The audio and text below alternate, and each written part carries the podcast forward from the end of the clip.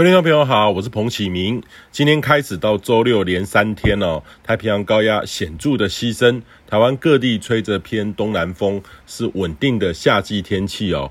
那午后还是有雷阵雨发生的机会，尤其是靠山区。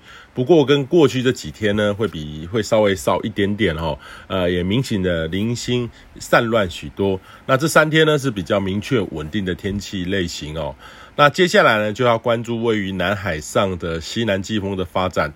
预期呢，未来的几天，从周日开始，西南季风呢增强。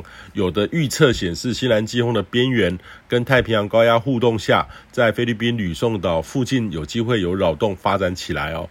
类似先前哈格比台风的动态，有机会呢在周日一的时候北上。那台在台湾的东部外海附近通过，或是说南海的西南季风北台，台湾在周日开始到下周二三有较多南来的水汽，会较为的不稳定，容易有午后或对流不稳定的降雨。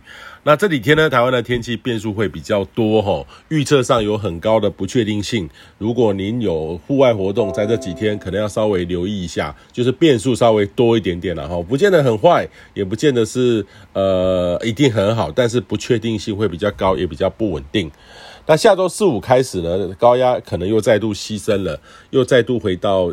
稳定的夏季天气，未来呢还是得呃多关注台风的发展哈。但是目前呢，短期还看不到相当有利于台风连续发展生成的较强环境因素，还是可能要等等哈。呃，如果照历史统计上，目前应该要有超过九个台风，但是现在只有四个，显著的落后平均值。但是预期八月下旬或是到九月会逐渐的酝酿，有利于台风的发展。所以也建议你呢，在夏季进入统计上台风频率最高的八月，务必呢要花点时间进行环境设施的检查，呃，或是在企业内部进行防台的演练，这个是一定比必须哈要提早进行的这种策略啦哈。呃，虽然说要做已经有一点慢，但是还来得及。在居家环境上呢，在哈格比台风接近的时候，其实不少人的住家或是邻里都已经有积淹水，所以也建议你呢趁早做好调整。那一次呢，一天呃才下两百毫米哈，在北部区域，真正有规模台风来临的时候，恐怕比这个数字呢还要倍增哦。所以提醒个人防灾也是很重要的哈。那现在花点时间及心思改善，比起真正呃受灾时候的复原。